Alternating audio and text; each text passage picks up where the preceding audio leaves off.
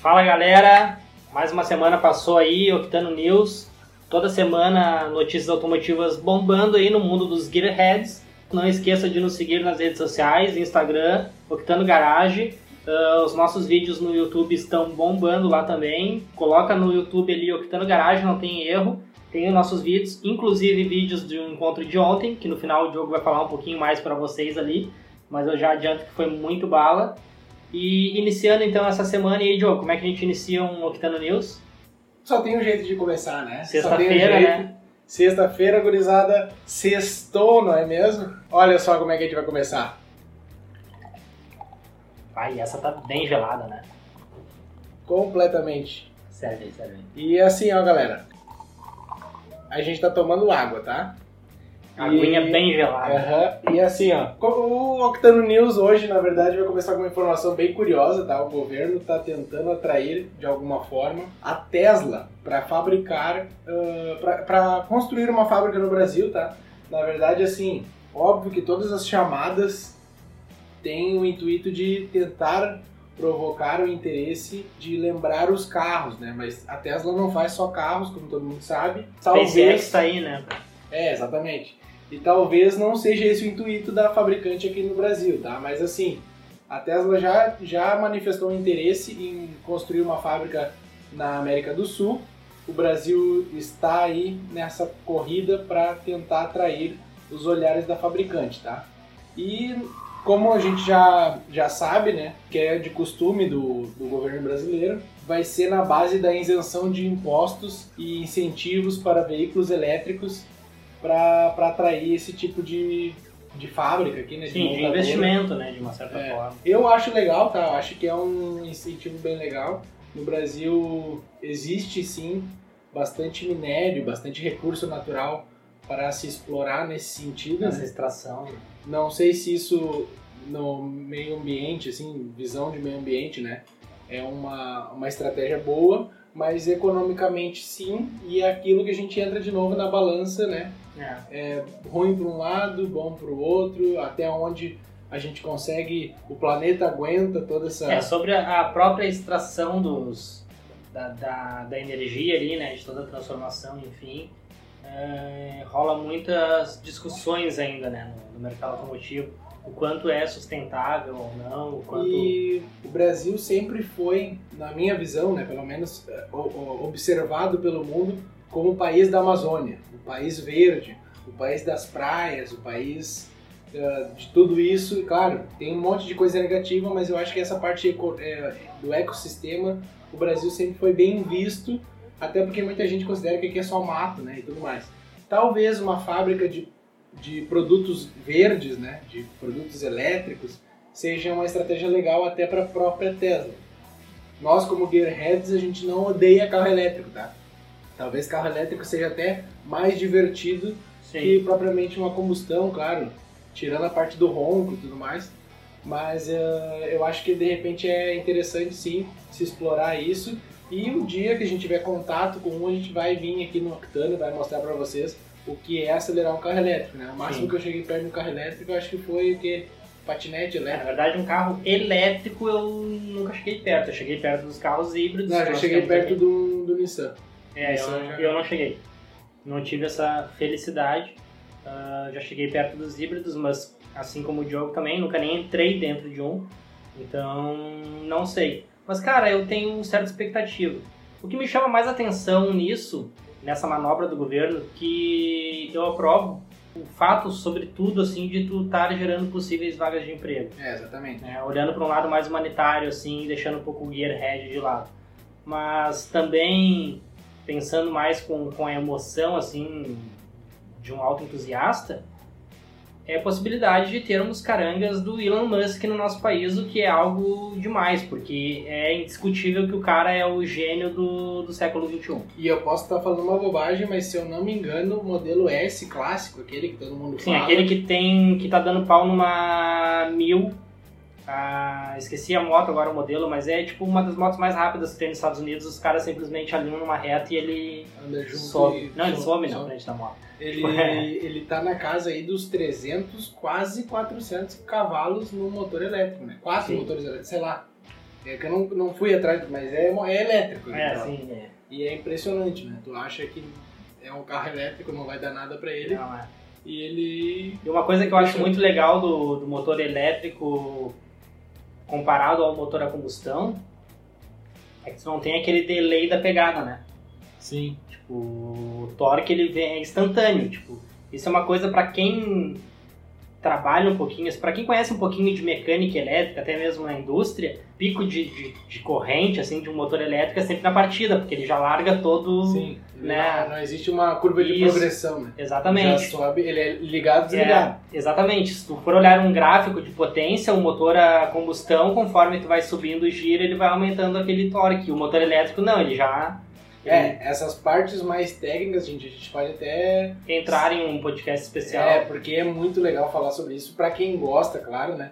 Então, talvez E- sim a gente traga essas informações caso haja o interesse do E pessoal. de repente, Pra isso, vocês sim. têm que mostrar pra gente interesse nas nossas redes sociais. no próprio direct, YouTube. a gente está recebendo bastante retorno no direct, estamos muito felizes. Pode parecer poucos comparado a grandes canais, mas para nós que começamos com o intuito de, de se divertir, de falar de coisas que a gente gosta, é muito bacana ter esse retorno, mesmo que mínimo de vocês que E- acompanham o nosso E trabalho. querendo ou não, a maioria de que, do- dos consumidores a gente acaba conhecendo, né? Exatamente. São pessoas de nosso contato, então isso é muito legal. Claro que ah, um ou outro fogem à regra, mas poder trocar essa ideia ao vivo também é bem legal também.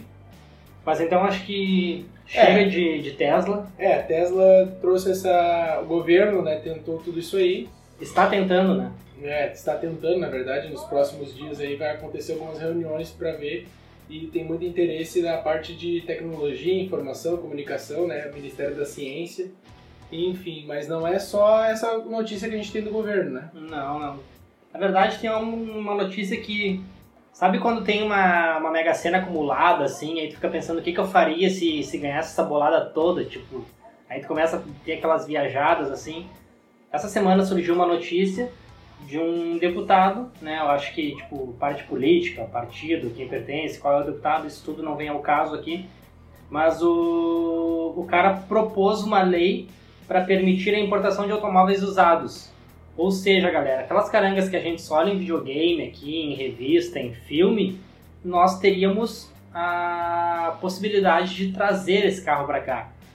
E a proposta dele não é interessante só pelo âmbito da abertura de mercado para importação de carros usados, porque hoje se tu quer um carro novo importado, tu pode ter desde que tu tenha grana para desembolsar o que eles pedem pelo carro, pagando as taxas de imposto tudo.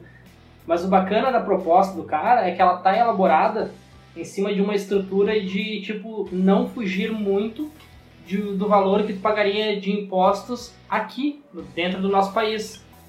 Isso foi o que eu achei mais bacana na proposta dele. Tipo, por exemplo, ele pega ali carros semelhantes em categorias, potência, peso, número de ocupantes, ah, se é um carro de passeio, se é uma picape. A proposta sugere uma cobrança máxima, acima do que seria aqui o semelhante nacional, máxima de 15% de diferença, assim, para mais.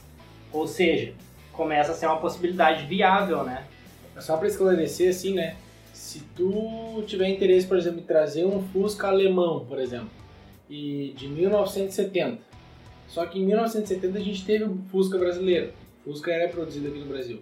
Então tu vai pagar um pouco mais de, de tributações, porque de certa forma tu vai estar colocando no Brasil um carro que Um bem de consumo estrangeiro. um bem de consumo estrangeiro que é concorrente de um que existiu na época. Sim. Agora, assim, se tu não. Se tu for. Por exemplo, todo mundo fala o GTR, né? O Nissan GTR, o Sim, Deus, é, Deus salve salve GTR e tudo mais.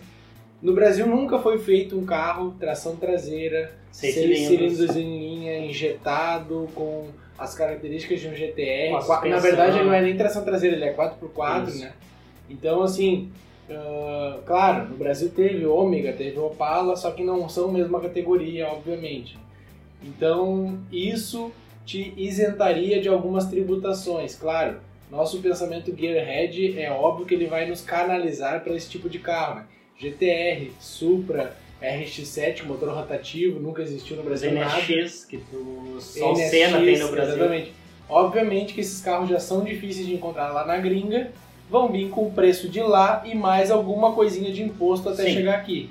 Só que se tu for optar por um carro que já existe aqui ou algo semelhante, ou um concorrente possível direto, né, de algum carro daqui, isso daí ah, tem alguns acréscimos de impostos em cima para proteção até do, do nosso mercado interno aqui de, de usados, né? Sim. O que eu penso, tá? Eu, Diogo, penso sobre isso. Gear, mi- minha mente Gearhead quer muito que isso dê certo, tá? Que, nossa, que demais seria. Claro que eu não tenho dinheiro para isso, mas que muito legal seria eu poder trazer eh, carro do Paraguai, carro sei lá da onde, né? Ah, principalmente os japoneses, que o nosso mercado é muito, muito carente disso. No Uruguai, na Argentina, que nós temos esse mercado fechado com eles, tem muita coisa interessante que nós não temos Exatamente, aqui. exatamente. Inclusive carros de passeio a diesel, né? É, aí tem que ver questões ambientais, né? Porque o, a diesel é uma É, outra sim. história, né? Entre em outros, outras jogadas. Mas ah, economicamente, sociopolítico e tudo mais, tu tá trazendo lixo pro Brasil. Assim, ah, claro, é, ai, tu tá falando lixo um carro desse. Não, mas não é nesse sentido. É um carro que lá ele já não é mais uma. Me foge a palavra, mas enfim. Não, mas assim, ele não é visto ainda como um consumível, né? Tipo assim, ele já é um carro que teria sido descartado pelo mercado deles. É, assim, nós Gearheads, a gente eh, tende a ver com óleos especiais, com outros óleos esse carro, tá? Mas pensando num lado mais, mais pé no chão, mais Racional. racional, esse carro já gerou uma renda para o país. Por exemplo, o Japão produziu o GTR, tá? E o GTR ele gerou uma renda para o japonês. O Quem não japonês- tá entendendo, de repente, tipo, o, o consumidor desse carro no Japão pagou os impostos sobre esse carro. Exatamente. E toda a parte de produção do carro. Então, o, o carro já foi pago lá. Ele vai depreciando valores, sim. E nós vamos, o brasileiro vai injetar dinheiro a mais ainda no Japão Pra importar esse para carro. importar o- esse carro. Então, assim, esse carro, além de estar. ah, já não é mais um carro que, que é bom para o Japão, o Japão não quer mais saber desse carro. O Japão já ganhou o que esse carro podia ganhar de dinheiro. Agora ele está dentro do mercado até virar sucata. E a gente vai fazer o quê? A gente vai abrir, a gente vai abraçar a bronca como se fosse uma coisa de outro planeta, assim, e realmente é, porque a gente não teve isso, né?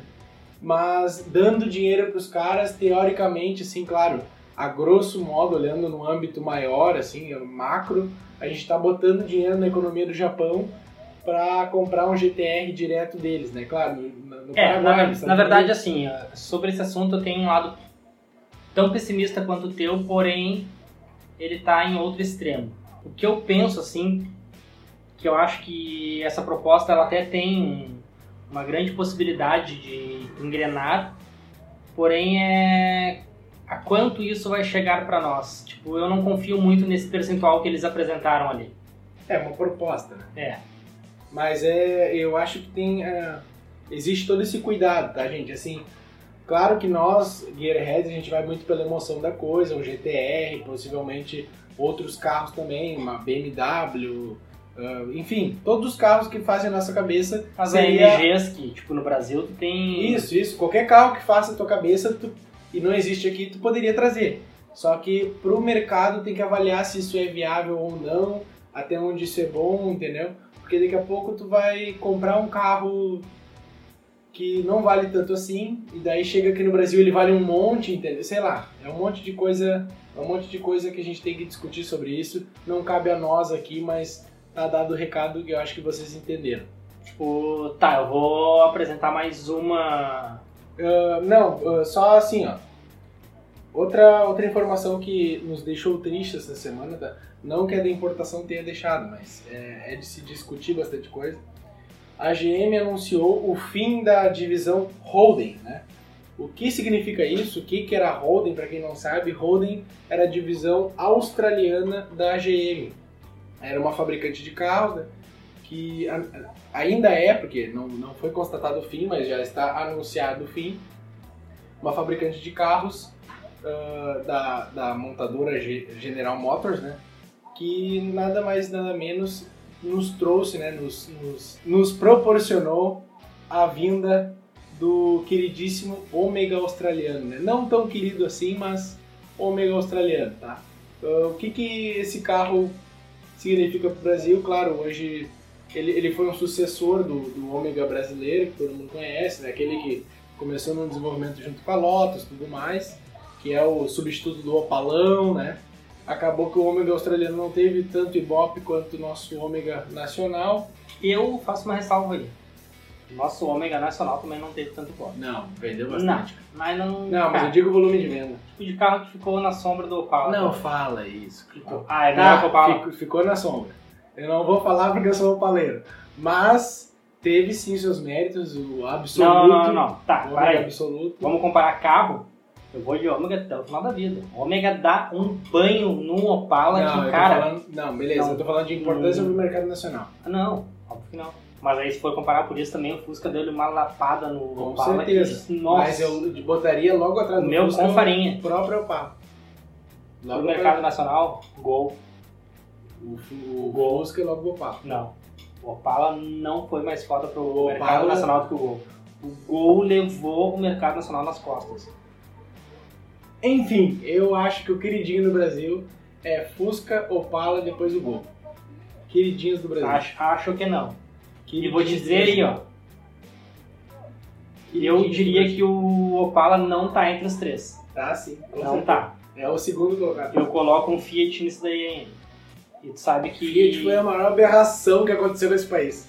Enfim, voltando ao assunto aqui, a Holden ela produziu lá Holden Commodore, que pra quem não entendeu aí, ele tem uma relaçãozinha com o Opala Commodoro, sabe? Commodoro, Commodore. Uhum, uhum. Então tem aí uma Sim. rela- relaçãozinha. Uhum. Esse Tá. carro era o nosso Ômega, tá? Lá existiu a versão duas portas V8, coisa que aqui só veio a V6 e tudo mais.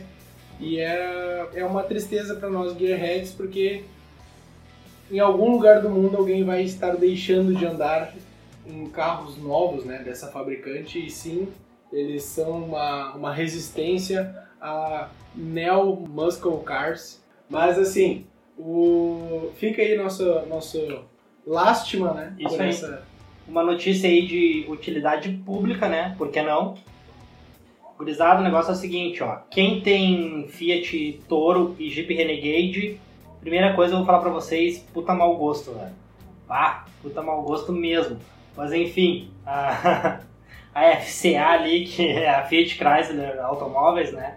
Traduzindo ali, ah, eles abriram um recal, na verdade eles anunciaram agora no início dessa semana um recal de quase duas mil unidades, né? Envolvendo entre essas duas mil Fiat Toro e Jeep Renegade. Para passar aqui os valores exatos, ah, foram 111 unidades da Toro e 1877 do Jeep. Cara, foi um absurdo isso. Nossa, É. foi mil por cento. Enfim, o total desses, de, de- desses carros que precisam fazer o recal né, é 1988. Co- O recal da Toro, no caso, é coxim do motor ali, né, do- dos modelos da diesel 2018, 2019 e o 2019 e 20 ali. Né? E o da Toro, eu não lembro agora, não sei se tu... Não, esse foi da Toro, da Jeep eu não lembro Da agora. Jeep foi questão de freio, tá? Um Isso, problema eu de tinha, é, eu tinha freio. lido, mas eu confesso que eu esqueci. É, se, eu, uh, se não me falha a memória, foi algum problema de frenagem, capacidade Sim. de frenagem do veículo, né? Então acabou que o ponto de fixação da pinça de freio poderia romper, Uhum. colapsar, né? E Sim, sim. gerar um acidente, então esse recal foi aberto. E É. aquilo, né, gente? A Jeep até então, não me recordo de um recal grande da Jeep. Sim, sim. Agora que a Fiat é dona da Jeep, a gente já tá vendo como é que funciona a coisa, né? O 147 tem recal. É, até porque na verdade aqui Jeep a gente tinha só os Jeep Willys, né? Então. Cherokee é, mandou um abraço pra ti, V8. Tá, sim. Ah, É, oi, tu vê, V8. tu, tu vê muitas na rua. Ah, tá. Não, o carro é massa, foi, foi O considerado carro já o mais rápido dos anos SUV, 90 ali. SUV. Mas anos 90. Foi na década de 90. SUV dos anos Não, 90. não, o carro é massa. Inclusive tem um filme muito bom sobre esse carro que a gente tem que fazer uma postagem lá no, no Insta. Acompanhe o Insta, ou que tá no garagem, que vai sair em algum momento uma postagem sobre esse filme. E isso que tu falou é muito importante, porque assim, ó, todo sábado no Instagram sai uma dica de filme, entendeu? E filme Gearhead, né? Filme raiz, não é tipo filme de ação que tem carrinho no meio. É. Não, é filme Exatamente. de carro, que tem outras coisas no meio. Ah, e outra coisa, gurizada, tipo, a gente pega os tópicos do que a gente lê durante a semana ali pra montar uma estrutura de pod aqui pro News, mas infelizmente a gente não tem todas as informações abertas, até porque pelo tempo não daria pra ler tudo. Então pode ser que alguma informação não saia redondinha, mas a nossa ideia aqui é informá-los e aí, cara, se interessou na notícia, corre atrás, porque a gente pega nos, nos locais mais populares ali. tipo, É só um aglomerado aqui É. pra vocês se atentarem ao que está acontecendo. Falando em recal, outra fabricante que gosta de vez em quando de fazer um recal, né? Inclusive quando arranca dedo, quando vai bater banco e não sei o que, e eixo traseiro que desmonta. A Volkswagen. Volkswagen anunciou então aí essa semana o Volkswagen Virtus GTS. Se já não bastasse o Polo GTS ter dado toda a polêmica que deu no lançamento dele, que a gente vinculou aqui no, no nosso com, com bons motivos para dar polêmica. Octano News, tá? O Polo GTS ele vem aí com uma uma versão como uma versão esportiva do Polo, né, do, do Virtus, o Polo Sedan. E ele nada mais nada menos é mais rápido do que um Jetta 1.4 TSI e mais caro também que um Jetta 1.4 TSI. É. Então assim, ó, ele já arranca nos 104.900, 105 mil reais. Cara, 100 mil hoje no, no banco, assim, as contas pagas, tudo certinho, sobrando para investir numa caranga. Eu terminava o meu Opala. Ah, é bravo. Eu não vou nem falar mais, vamos seguir trocando de assunto e, na verdade, falando de um assunto que já foi comentado aqui no, no News semana passada, eu acho que a gente falou, né? Ah, as montadoras As que estão semanas, né? dando vazar ali do salão do automóvel, né? Essa semana a Kia anunciou que não vai participar, tipo, não tem negociação, ou seja, Kia Rio não vai estar ali, né? E outra grande também, né, que anunciou que nos moldes que está o salão do automóvel não vai participar foi a Volkswagen. E nós sabemos que, tipo, cara, semana passada a gente comentou o, o valor que estão cobrando para as montadoras expor seus, seus lançamentos ali, seus carros. Pode chegar até 20 milhões, né? Não, acaba não sendo um negócio lucrativo para as montadoras, né? E falando em Volkswagen, tá? Ah, já trocando de assunto, na verdade, o salão automóvel a gente veiculou já algumas vezes. Ah, pode até ser uma estratégia até de marketing do próprio salão, de repente cai lá embaixo os preços, vai todo mundo expor aí, ser o maior salão da, da história, sei lá. Mas ainda falando de Volkswagen, né? O Up agora só vai sair a partir de 2021 com quatro passageiros. Isso é uma notícia interessante porque até então ele, é não, ele não aumentou, não diminuiu, não aconteceu nada. Só vão tirar um passageiro dele. Visando claramente conforto, né? Exatamente, acho que Mas aí eu tenho uma pergunta, tipo, alguém colocava cinco pessoas dentro de um ônibus? É aí a questão, acho que tá toda a, a notícia tá baseada nessa pergunta que tu fez. Pô, é, tipo, Cabe cinco pessoas dentro de um Up, apesar Cara, de ele ser cinco passageiros? eu te confesso, pra mim o Up ele já era carro de quatro pessoas. Falando sério mesmo, sem O Astra é carro de quatro pessoas? Não é, falando sem chinelagem, não O tô Astra. aqui no... Depende, né? O quatro portas não. É? O quatro portas é sim. Nos Eu documentos. já vi vários Astra quatro pessoas. É, mas aí eu fico pensando, tipo... É, encosto de cabeça, geralmente são quatro só no, né, nesses carros que tem. É, a tipo, própria Mani vai cinco pessoas, Isso. mas é. E outra informação legal também que aconteceu essa semana, tá? Temos um aniversário acontecendo essa semana de, uma, de um exemplar, de um veículo aí, muito Hum. bem quisto pelos entusiastas, sejam eles automotivos ou do mundo das duas ciclísticos. rodas, né? Exatamente. Que é a Harley, né? Harley Fat Boy. É. A Fat Boy é tipo, na minha opinião, tá? Eu posso estar cometendo uma heresia absurda, mas a Fat Boy ela é o santo graal ali das Harley pra mim. Pra mim. Tipo, cara, consegue unir os dois mundos e todo mundo conhece uma Fat Boy, até quem acha que não conhece. Eu explico por quê. Quem não conhece uma Fat Boy, certamente assistiu o filme Exterminador do Futuro. E aquela moto que o Schwarzenegger toca é uma Fat Boy.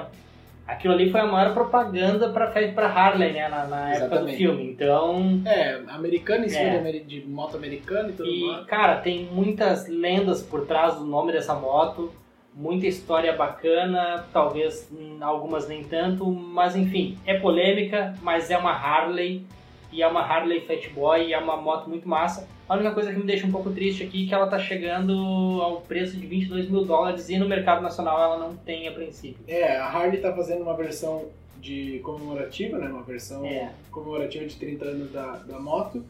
22 mil doletas, que vai chegar praticamente a 100 mil reais É. para te andar em uma moto Fat Boy preta com detalhes em bronze, tá? É. Mas é uma versão, uma versão limitadíssima.